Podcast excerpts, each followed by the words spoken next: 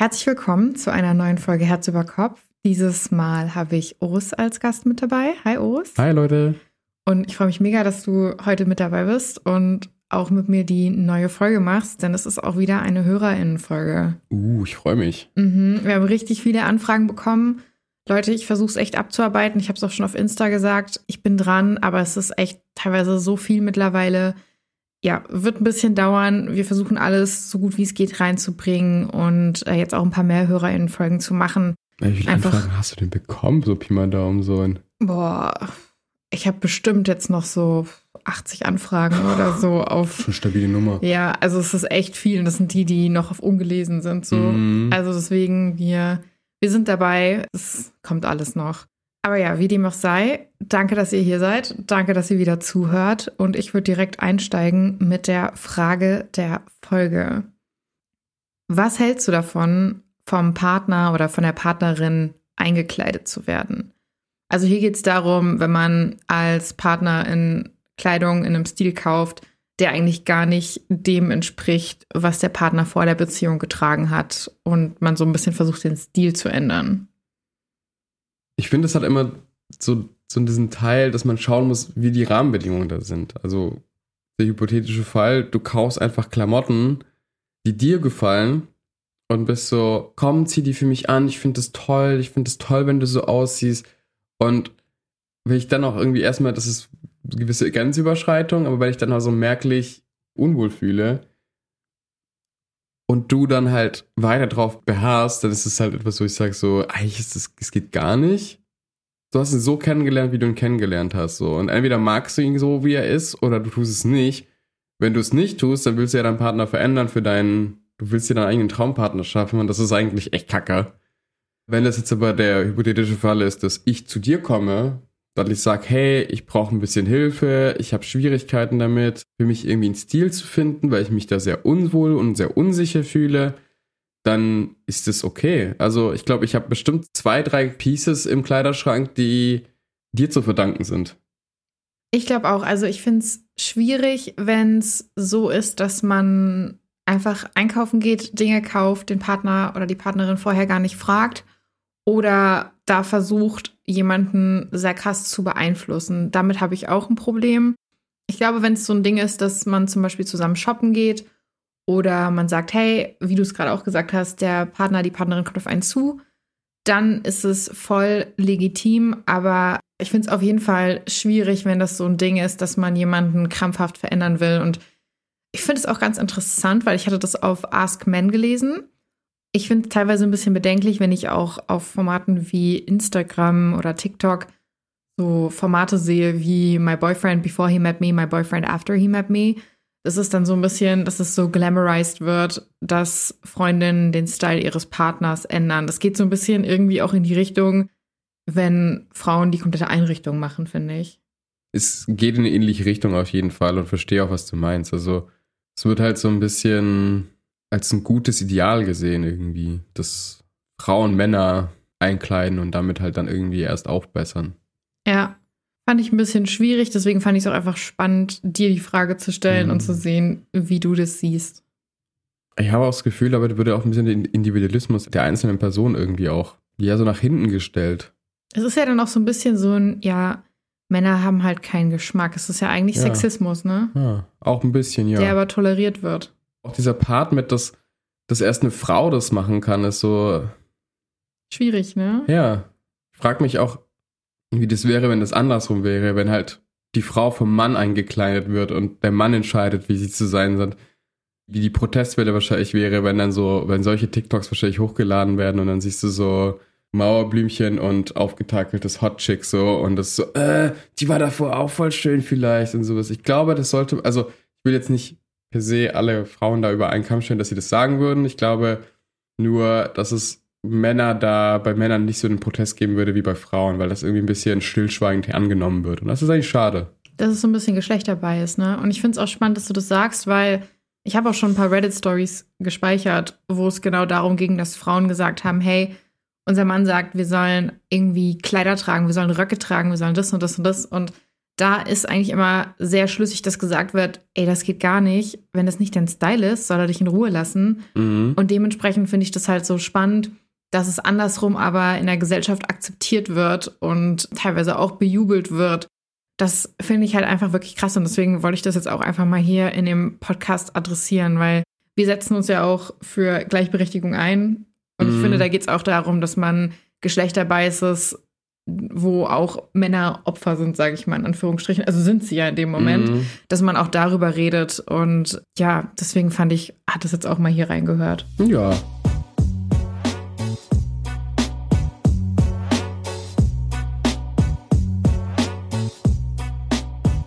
Okay, wollen wir in die erste Story gehen? Ja.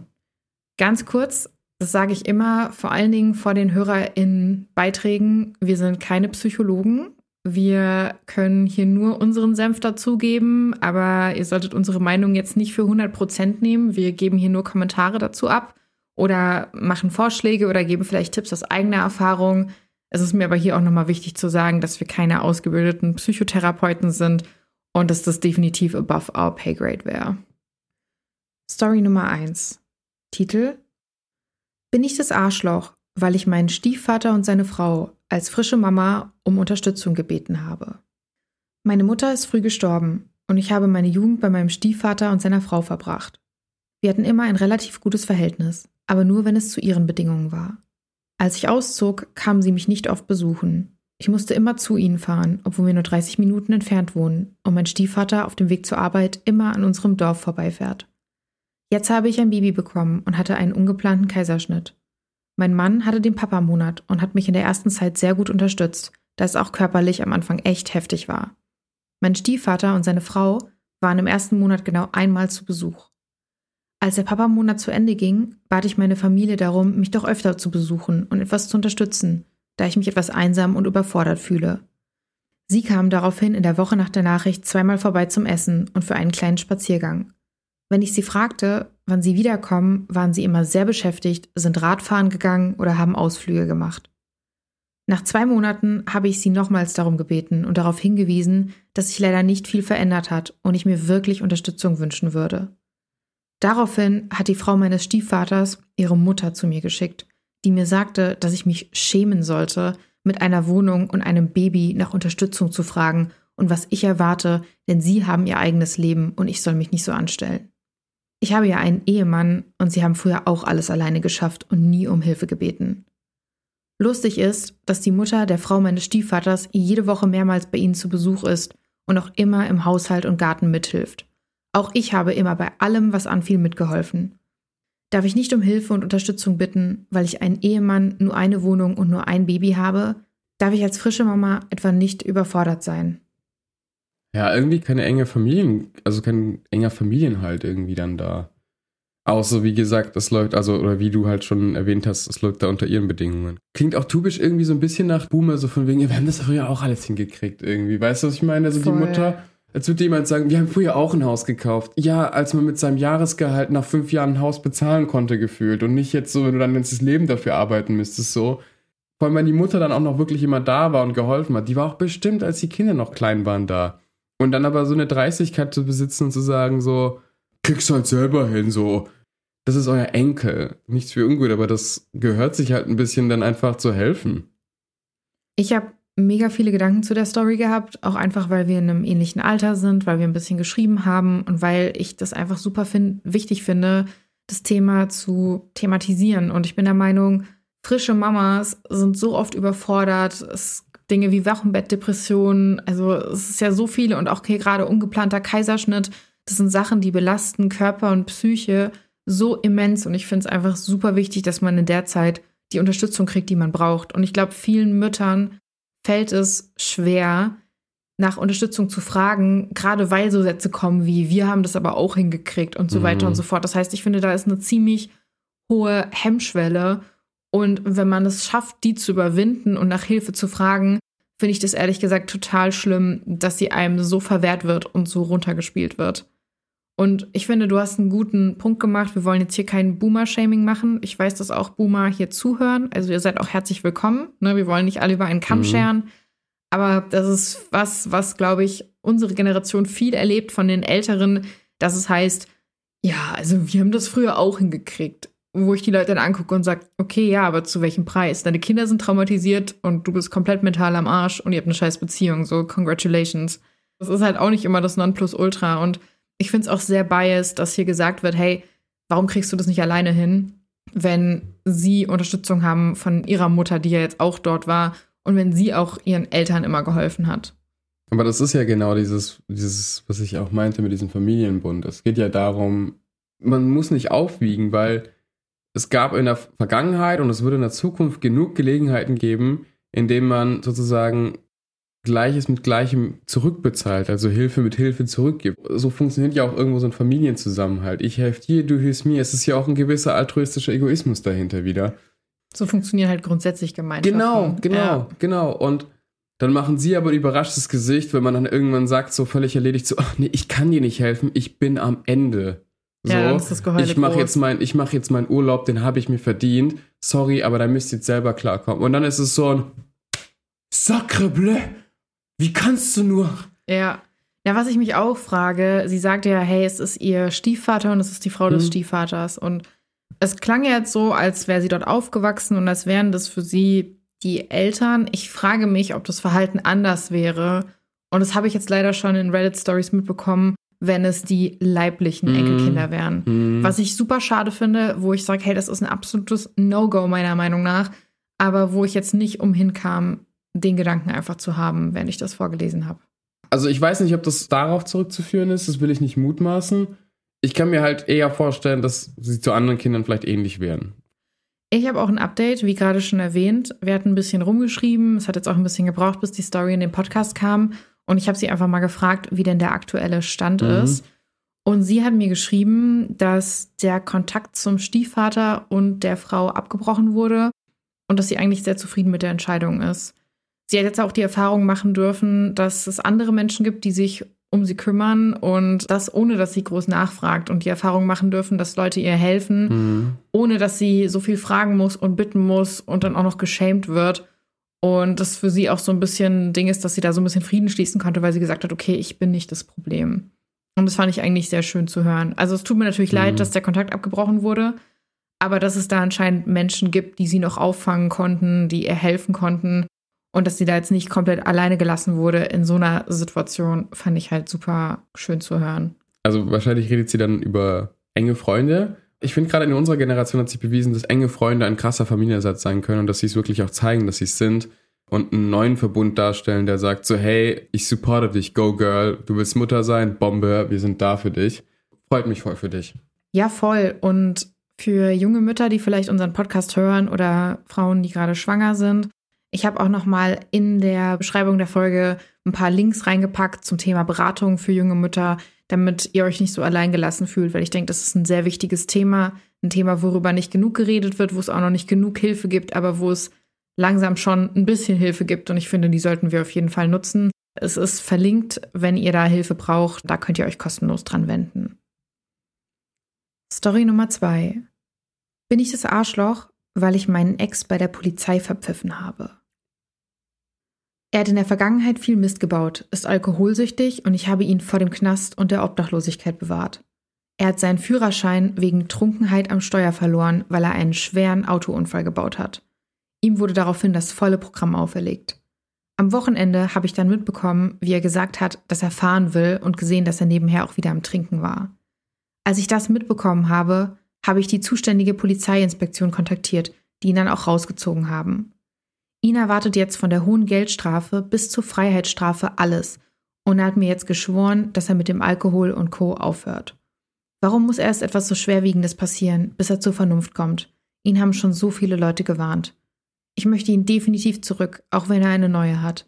Ich habe brutalsten Liebeskummer, so schlecht ging es mir noch nie. Ich fühle mich schuldig, weil ich ihn in die jetzige Situation gebracht habe, aus der ich ihn quasi vorher eigentlich rausgeholt habe. Niemand weiß, dass ich es war, weil ich anonym angerufen habe, aber ich will es ihm eines Tages sagen. Vom Verstand her weiß ich, dass ich richtig gehandelt habe, aber es tut so weh. Ich glaube, wo ich, womit ich am besten erstmal anfange, ist zu sagen, was du getan hast, war richtig. Alkohol am Steuer kann im schwersten Fall zu mehreren Toten führen und vor allem zu Toten von unschuldigen Menschen, die nicht betrunken am Steuer waren, die nicht dafür verantwortlich, also die keine Verantwortung dafür tragen, dass er solche Fehler gemacht hat. Und aus Erfahrung weiß ich, dass Alkoholismus eine Suchtkrankheit ist. So, es ist halt einfach, und verzeih mir die Wortwahl, aber es ist ein kranker Mensch. Wie jemand, der eine Grippe hat, auch ein kranker Mensch ist einfach. So, so meine ich das. Nicht, dass er krank im Kopf wäre oder ein, also in einem negativ behafteten System. Ganz rein medizinisch nur bis gesehen. Ich verstehe den Gedanken, dass man das Gefühl hat, man ist verantwortlich für die Person, man will ihn retten, man sieht so viel Gutes in ihm und das, er hat das auch alles bestimmt so. Aber aus Erfahrung kann ich auch vielleicht sagen, ist es vielleicht vergebene Mühe. Also da vielleicht noch weiter was reinzustecken. Ich will mir nicht anmaßen zu sagen, beende es oder beende es nicht und schließe einfach ab damit. Das überhaupt nicht. Aber man wird weiter selber im Leben kommen. Du wirst auch irgendwann den Teil vergessen und da damit abschließen und weitergehen die Sätze, und es klingt hart, er hat geschworen, dass er jetzt mit dem Alkohol aufhören wird. Ich habe solche Sätze eine Million Mal schon, glaube ich, gehört. Und es gibt einen Grund, warum ich ihn eine Million Mal gehört habe. Und zwar, weil es halt nicht das letzte Mal war und nicht aufgehört wurde.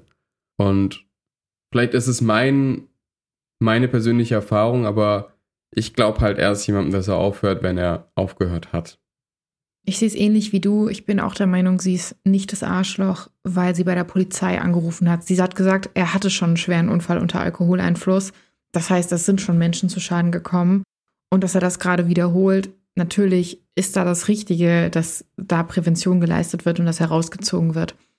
Und was das Ding angeht mit, dass es ihr so schlecht geht und dass sie da so Liebeskummer hat, ich glaube auch, dass du nur bis zu einem bestimmten Punkt helfen kannst und ab einem gewissen Punkt muss die Person sich selbst helfen. Und du kannst unterstützen, aber du kannst die Person nicht ändern. Und du kannst sie auch mit deiner Liebe nicht ändern. Das ist was, das kann man nicht, genauso wie man auch Depressionen oder andere Suchtkrankheiten nicht einfach weglieben kann, ist es hier genau das Gleiche. Und man muss halt gucken, schafft man das, kann man dabei sein, wie ist die Dynamik und so wie es klingt, hat er die Sache ja auch beendet. Er hat schon eine neue Partnerin und auch wenn das gerade hart ist, glaube ich, ist es das Beste, weil sie ja auch darunter so krass leidet, dass sie vielleicht einen Weg findet, damit umzugehen und das auch loszulassen. Und ich habe auch ein Update und ich muss sagen, mich hat das Update ein bisschen wütend gemacht. Mhm. Sie hat gesagt, dass sie, also sie hatte die Geschichte im November eingereicht und mhm. sie hat mhm. gesagt, seit Ende Dezember haben sie keinen Kontakt mehr. Mhm.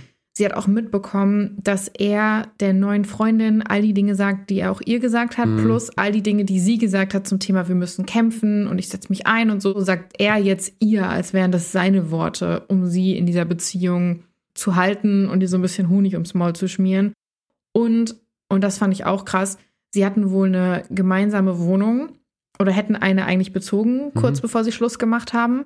Und das war schon so ein riesen Hackmack, das hatte sie mir auf Instagram erzählt, dass an dem Tag, an dem sie die Schlüssel abgeholt hat, die waren gemeinsam beim Bowlen, sie ist die Schlüssel abholen gegangen und er ist noch zurückgeblieben beim Bowlen mit Freunden und hat direkt eine Frau angegraben und nach der Nummer gefragt, während sie die Schlüssel für die gemeinsame Wohnung abgeholt hat. Das ist dann auseinandergegangen und er kümmert sich um nichts, was diese gemeinsame Wohnung, die sie jetzt wieder auflösen müssen, angeht. Es bleibt alles an ihr hängen. Er hat auch noch die ganzen Sachen, die er ihr nicht zurückgibt, von ihr, die sie noch mit reingebracht hat.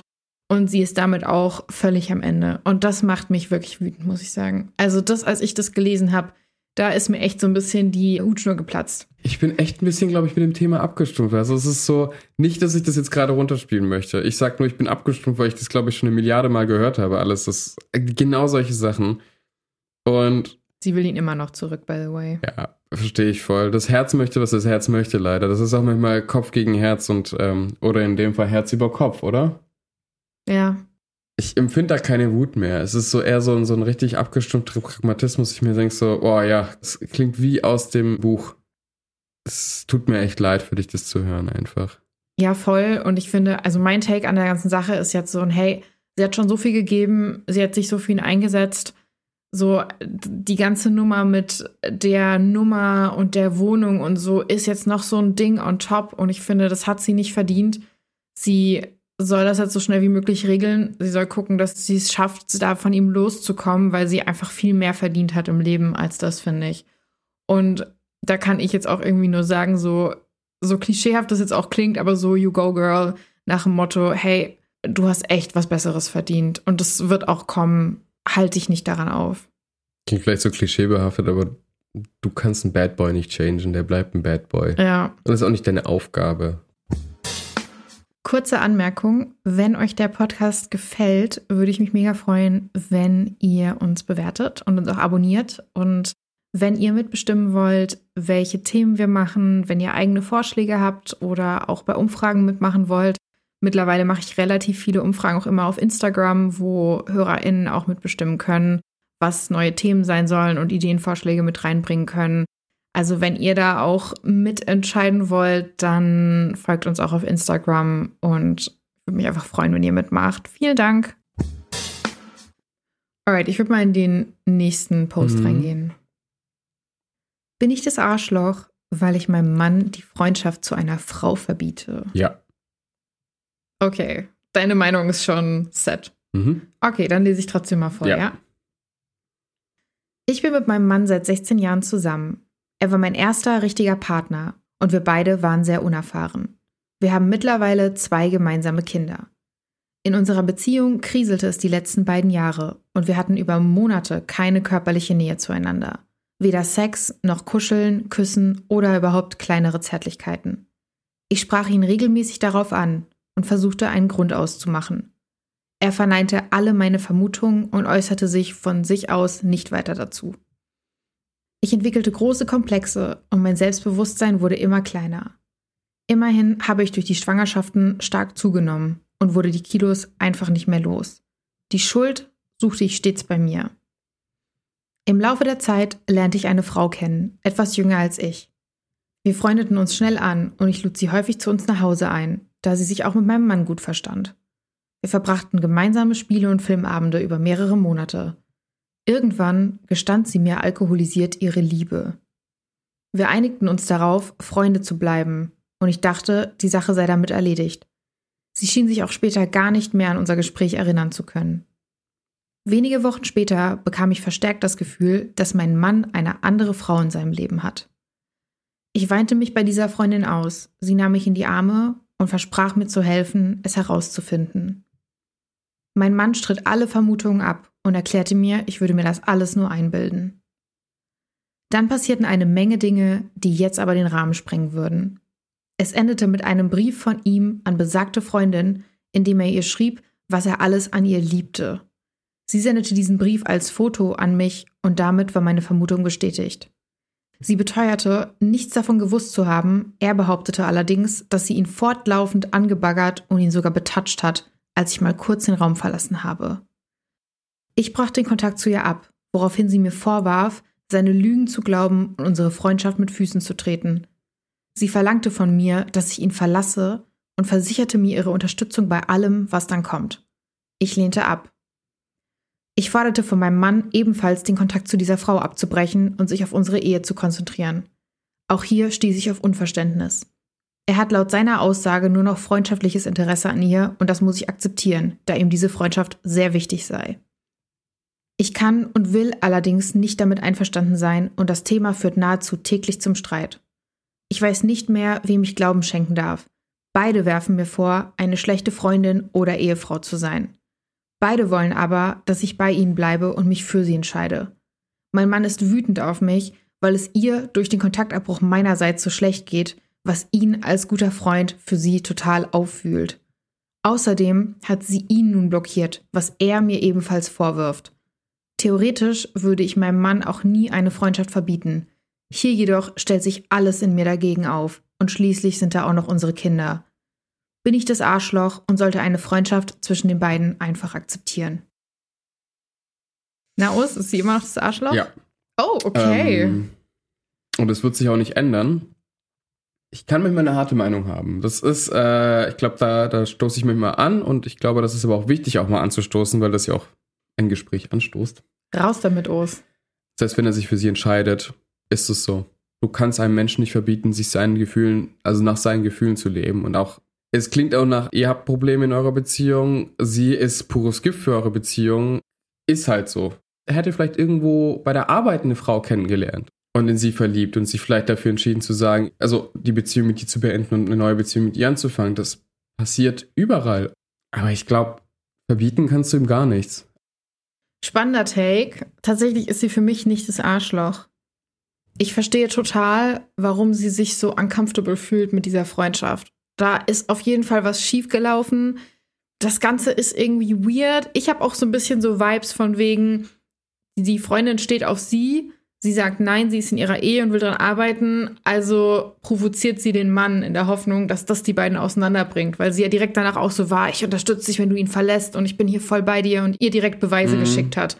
So klingt es für mich. Es klingt für mich aber auch auf jeden Fall so, als ob der Mann hier zumindest emotional schon fremdgegangen ist, indem er ihr schreibt, was er an ihr liebt und dass es ihn ja so mitnimmt, dass sie den Kontakt abbricht, weil er ja für sie da ist. Und ich sag dir ganz ehrlich, das würde mich extrem stören.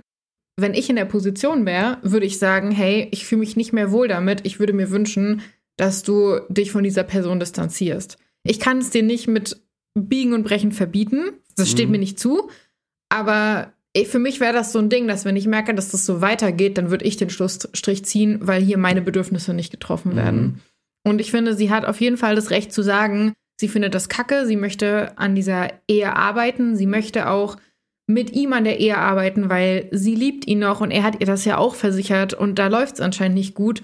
Und ich finde es völlig in Ordnung, dass sie sagt, das ist mir, das, das passt nicht, das ist nicht cool. Bitte, wenn du an uns arbeiten möchtest, dann lass diese Freundschaft sein. Wenn er aber sagt, und das ist auch sein gutes Recht, nee, möchte ich nicht, dann muss sie aber, finde ich, einen Schlussstrich ziehen, der ihren Bedürfnissen und den Bedürfnissen mhm. der Kinder gerecht wird. Würde sie es jetzt erzwingen und sein Handy kontrollieren und so total Control Level 1000 sein, dann wäre ich so, okay, sie ist das Arschloch. Mhm. Aber ich mhm. finde dafür, dass sie ihn darum bittet, dass er das beendet, damit sie einander, also damit sie an der Ehe arbeiten können und sie das nicht akzeptieren kann, dafür ist sie für mich nicht aber das Arschloch. Aber auch Sache sollte ich klarstellen. Wenn ich sage, ja, du bist das Arschloch, heißt es nicht, die anderen sind damit automatisch nicht das Arschloch. In der Geschichte ist jeder irgendwie Arschloch, muss ich ehrlich gesagt sagen. Und ich arbeite in einer Bar und sobald Frauen alkoholisiert werden, werden Bartender gerne idealisiert. Passiert zu oft. Die wollen alle rumtatschen dann. Nur weil sie sozusagen sich anbieten, wenn ich darauf eingehe, betrüge ich dich. Punkt. Ja, du schreibst dann halt keine Love Letter an die Person, die dich betatschen, ne? Genau. Wenn er auch nicht das Bedürfnis empfindet, mit dir an dieser Beziehung zu arbeiten. Das ist auch eine Antwort, ne? Ja, es ist eine Antwort und die könnte auch theoretisch heißen, damit ist die Beziehung eigentlich dem Ende nahe. Das ist halt das Ding und das spinnt sich bei mir auch gerade weiter. Wenn er sagt, nein, ich entscheide mich dagegen, dass wir an unserer Ehe arbeiten können, indem ich solche Sachen vielleicht aus meinem Leben so ein bisschen, also dass ich mich davon distanziere, sagt er ihr ja eigentlich, diese Freundschaft ist mir wichtiger als unsere Ehe diese Freundschaft ist mir wichtiger als das, was wir gemeinsam haben. Mhm. So sehe ich das zumindest. Also von dem, wie ich sehe, hat er eigentlich seine Entscheidung getroffen. Ich glaube, es ist halt einfach auch schwer, Konsequenzen durchzuziehen. Also, weil sie liebt diese Person ja immer noch. Und es ist viel leichter für uns zu sagen, hey, er hat schon geantwortet. Wenn du in der Partnerschaft bist, auch schon so lange in der Partnerschaft bist, gemeinsame Kinder hast, denkst du halt mehr drüber nach, als vielleicht mhm. auch wir, die irgendwie Ende 20 sind, keine Kinder oder irgendwelche, ich sagen, ähm, Verpflichtungen. irgendwelche Verpflichtungen haben. So es ist für uns natürlich viel einfacher. Ich glaube, es ist halt einfach nur wichtig, und ich glaube, da stimmst du mir auch zu. Sie ist nicht das Arschloch dafür, dass sie Grenzen setzt und sagt, hey, das geht so nicht. Aber das Verbieten wäre halt was. Vor allen Dingen, das wird sich halt auch nicht halten. Also dann hat genau. er halt genau. heimlich Kontakt mit ihr. Genau. Ich bin der Meinung, wenn er jetzt sagt, okay, weißt du was, komm, wir gehen zusammen zur Paartherapie oder wir arbeiten zu zweit dran, wir finden Zeit füreinander und so weiter und so fort, dann ist es eine Dynamik, wo ich jetzt sagen würde, hey, arbeite dran. Ich bin kein Fan davon, einfach Beziehungen zu beenden und ich finde, oft gehen Menschen auch zu schnell aus Partnerschaften raus, statt wirklich dran zu arbeiten. Das ist natürlich nach jedem, also jeder eigenen Ermessen, ne? Genau. Das genau. ist einfach nur meine Ansicht. Ich habe aber das Gefühl, wenn auch hier so Sätze kommen und da läuten bei mir die Alarmglocken, dass es ihm schlecht geht, weil sie aufgewühlt ist oder sowas. Da bin ich so, hey, auch bei Freunden, du kannst, du kannst da mittrauern oder mitfiebern oder mit dabei sein, aber wenn die Person einfach nach so einer Vorgeschichte dich so krass beeinflusst und du anfängst deiner Frau Vorwürfe zu machen nach so einem Mist, der hier abgelaufen ist, dann sehe ich nur noch rot. Manchmal ist es auch nicht möglich, nach einem Unfall alles zu reparieren. Und die Frau erscheint, also die dritte Frau, die nicht die dritte Frau, die zweite Frau, die nichts in der Ehe zu suchen hat eigentlich, erscheint mir wie ein Unfall. Also wie ein Autounfall. Manchmal lässt sich nicht alles reparieren. Das ist ganz schön hart. Ja, aber, aber manchmal kann man alles reparieren. Ja. Aber manchmal kann man halt nicht alles reparieren. Und ich glaube, es gehört auch dazu, auch als für dich selber, auch für deine mentale Gesundheit, glaube ich, eine gewisse Akzeptanz dazu zu haben, dass du das vielleicht nicht reparieren kannst. So viel Energie und Zeit du reinsteckst. Und ich würde nicht sagen, beende das sofort. Arbeite dran, aber sei dir bewusst, dass eine Reißleine zu ziehen sein muss. Also bevor du auf den Boden aufklatscht, zieh bitte die Reißleine. Und ich glaube, da kommen die Kinder auch wieder ins Spiel, weil die brauchen halt auch Eltern, die mental da sind Ja. und die nicht schon komplett fertig sind, dass da rechtzeitig der Mhm. Schlussstrich gezogen wird. Auch auf eine Art, dass man noch möglichst human auseinandergeht. Und vielleicht klinge ich jetzt hart, aber lieber glücklich als geschiedene Eltern als unglückliche, kaputte, aber dafür gemeinsame Eltern. Oh Gott, davon kann ich auch voll das Liedchen singen. Es gibt nichts Schlimmeres als, also ich habe das als Kind erlebt, Eltern, die sich jeden Tag streiten, wo es jeden Tag Drama gibt oder jedes Wochenende schon Drama gibt, wo Türen knallen, wo man das als Kind mitkriegt. Und ich sag's euch, man kriegt es mit. Und ich glaube, das wird jedes Kind, was in so einem Haushalt aufgewachsen ist, wird es bestätigen können. Selbst wenn man vier oder fünf ist, man kriegt es mit, wenn man ins Zimmer geschickt wird, wenn die Türen zugemacht werden, wenn aufgehört wird zu reden, wenn man reinläuft. Man kriegt all diese Sachen mit und das belastet einen bis ins Erwachsenenalter. Also das werdet ihr nicht verstecken können, dass es da Drama gibt.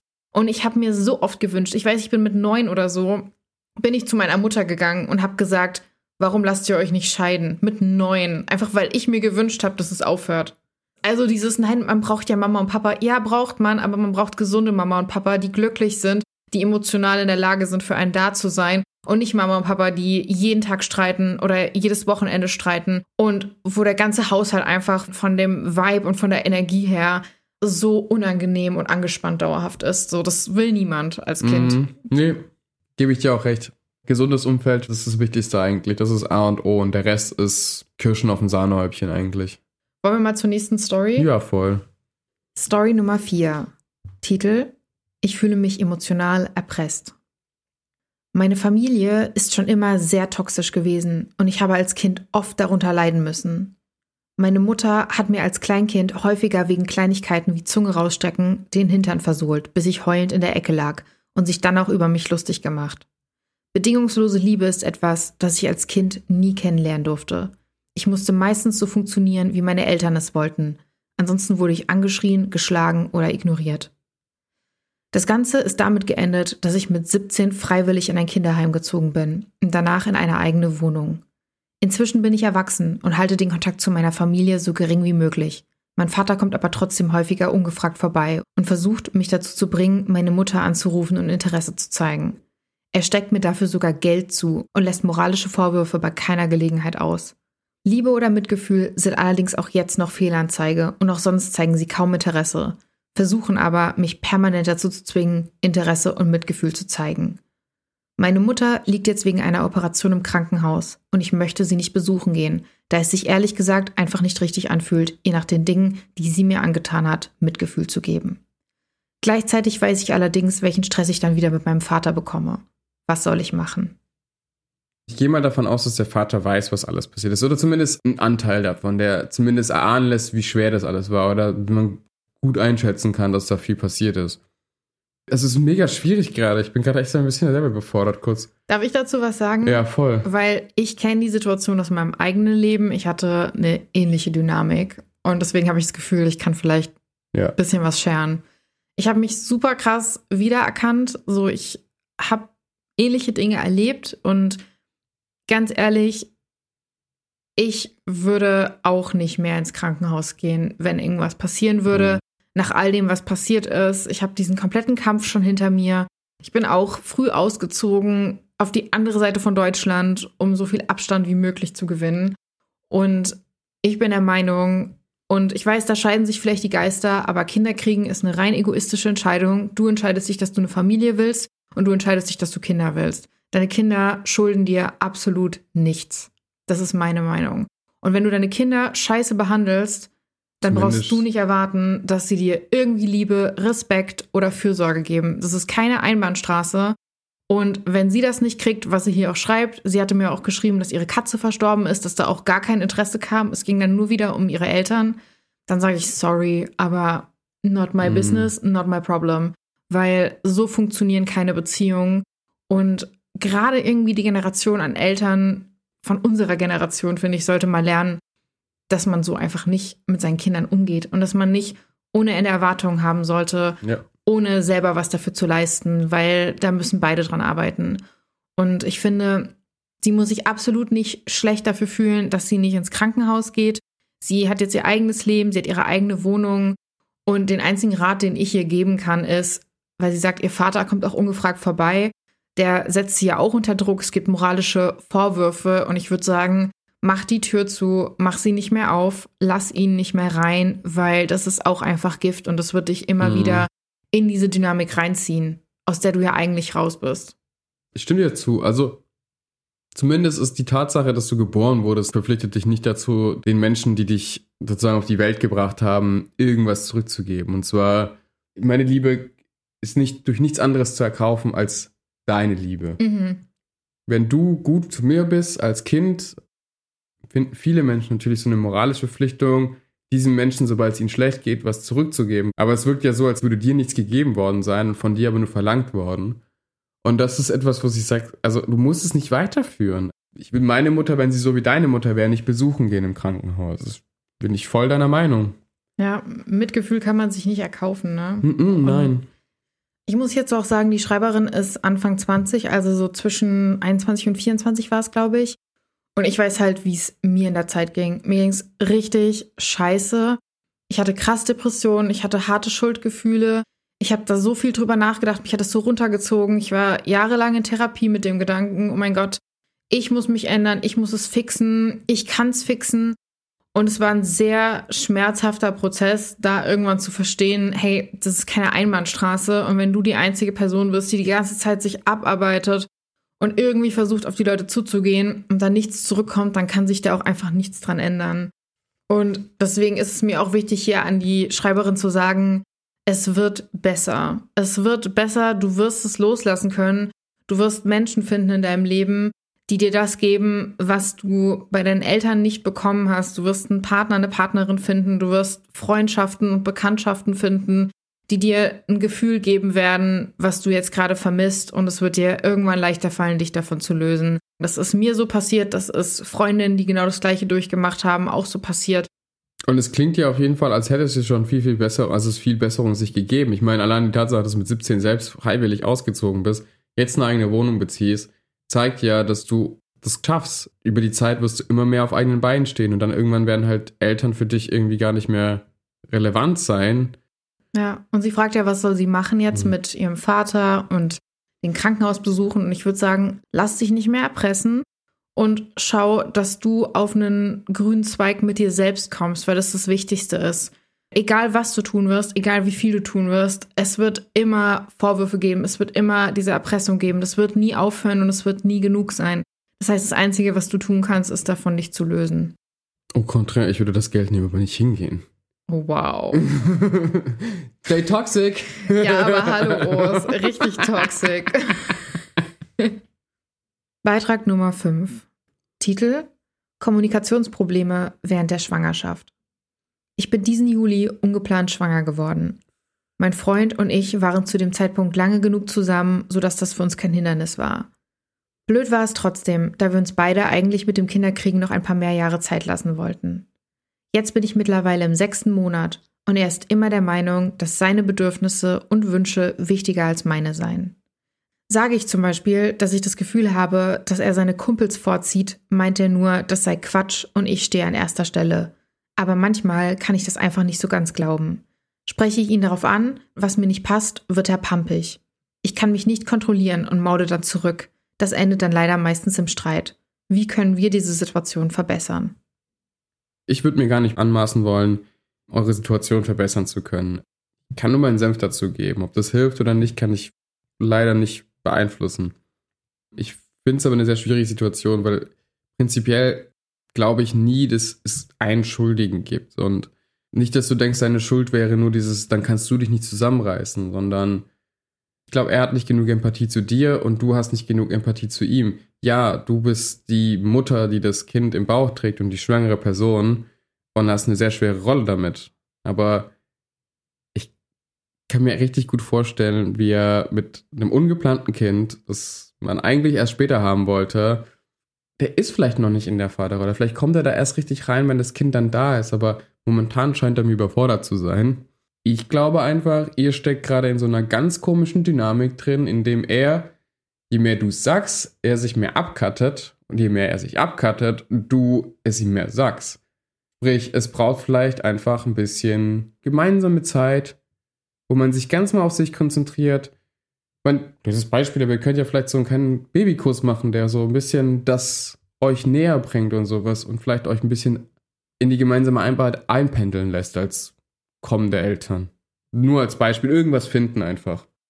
Also ich finde es sehr spannend, was du sagst. Ich glaube, ich sehe einiges ähnlich und ich glaube auch einfach dieses ungeplant schwanger werden man denkt erstmal so, wow, so was ist jetzt als nächstes? Vielleicht hat man sich irgendwie eigentlich schon einen Plan gemacht, wie es laufen soll, dass man vielleicht erst in eine gemeinsame Wohnung zieht, dass man die sich erstmal einrichtet, dass man erst irgendwelche persönlichen Meilensteine erreicht und dann kommt diese Schwangerschaft und ihr habt euch jetzt dafür entschieden, das Kind zu behalten. Also da auch erstmal jetzt Glückwunsch, schätze ich mal. Ja, ne? auf jeden Fall. Also erstmal Glückwunsch, also und alles Gute auch.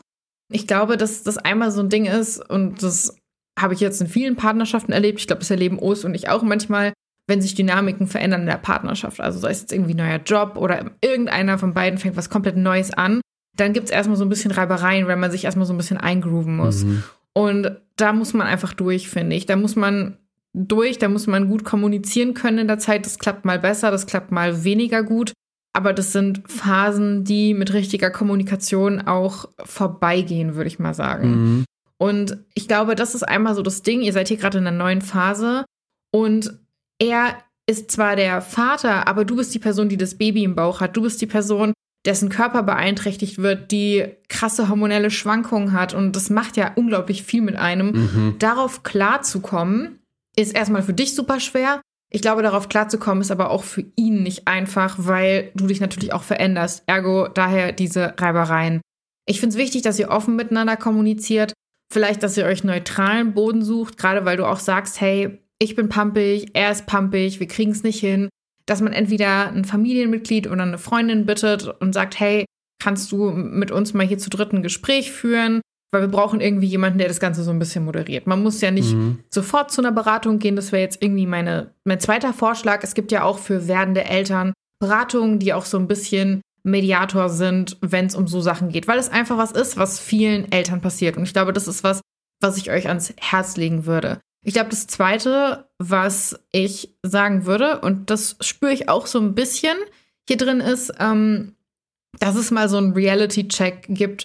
Was heißt es eigentlich, wenn das Kind auf die Welt kommt? Weil du sagst hier ja, hey, ich habe das Gefühl, seine Bedürfnisse gehen über meine und deine ist ja auch gerade, wenn du deine sagst, redest du eigentlich von dir und dem Kind, weil das Kind ist gerade ein Teil von dir, es ist in deinem Körper. Und was ich viel auf Reddit gelesen habe und auch in meinem Bekanntenkreis mitgekriegt habe, ist, dass leider viele männliche Partner ein bisschen unterschätzen, was es bedeutet, wirklich ein Baby zu haben. Mhm. Dass sie sich nicht Gedanken darüber machen, was heißt das jetzt eigentlich für mich dass da jetzt ein Wesen auf die Welt kommt und dass ich mich 24-7 kümmern muss, für das ich die Verantwortung für mindestens die nächsten 18 Jahre habe. Und dass da irgendwie gar nicht verstanden wird, dass es dann nicht einfach heißt, hey, ich gehe einfach mit meinen Kumpels Bier saufen oder mach irgendwas. Und ich muss das besser absprechen. Ich muss erstmal checken, was ist mit dem Kind, was ist mit einer Partnerin. Vielleicht solltet ihr euch mal zusammensetzen und darüber reden, was heißt es jetzt eigentlich, dass dieses Kind in unsere Welt kommt? Mhm. Was wird das verändern? Und was für Kompromisse können wir gemeinsam finden, dass wir beide unsere Bedürfnisse erfüllt bekommen werden, wenn sich die Sachen ändern. Und ich sag's euch jetzt schon vorab, ohne dass ich Kinder habe, einfach nur weil ich das mitbekommen habe, auch bei einer Freundin. Ihr werdet es jetzt auch noch nicht einschätzen können, was sich alles ändern wird. Klar, es gibt so diese typischen mhm. Dinge, wo man so weiß, okay, ja, Schlaf und hier und jenes. Aber wenn ich dann irgendwie mal mit einer Freundin rede, die ein Kind bekommen hat und äh, die mir das so erzählt, dann kommen gefühlt noch 20 andere Sachen, an die ich nie im Traum gedacht hätte. Und das wird euch noch überrollen. Aber das Wichtigste ist wirklich, dass ihr die Kommunikation aufrecht haltet und dass ihr rauskommt aus dieser pumpigen Dynamik, weil die ist wirklich Gift. Mhm. So, jetzt habe ich hier ein riesiges Plädoyer ja, gehalten. absolut, absolut. Hast ja, du noch was hinzuzufügen? Ich glaube, so viele Freunde habe ich gar nicht, die irgendwie in letzter Zeit schwanger geworden sind und ein Kind bekommen haben, außer vielleicht so einen eigentlich.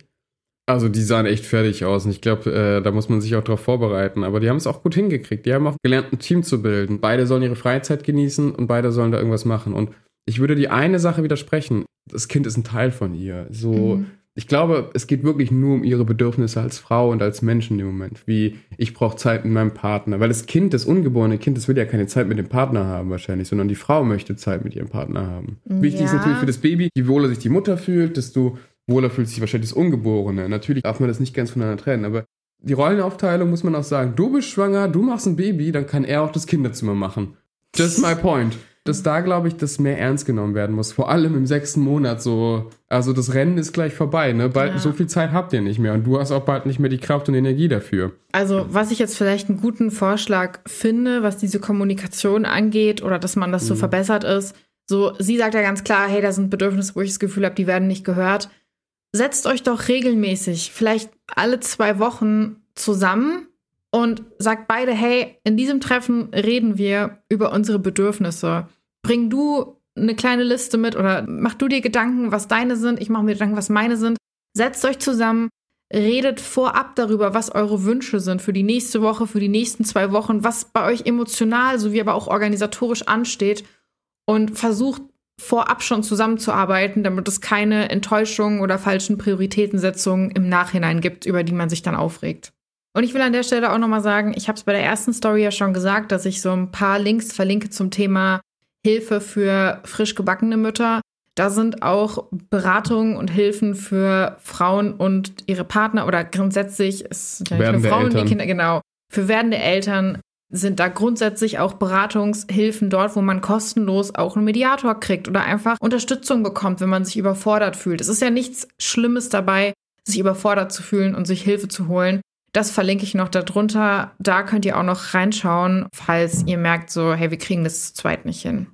Genau, ich glaube, es ist auch wichtig, dass ihr wisst, ihr müsst nicht alleine damit sein. Es ja. ist auch kein Shame darin, sich die Hilfe zu holen. Ihr seid damit wieder schlechtere Eltern. Ihr seid bessere Eltern damit. Wir lieben Eltern, die sich Hilfe holen.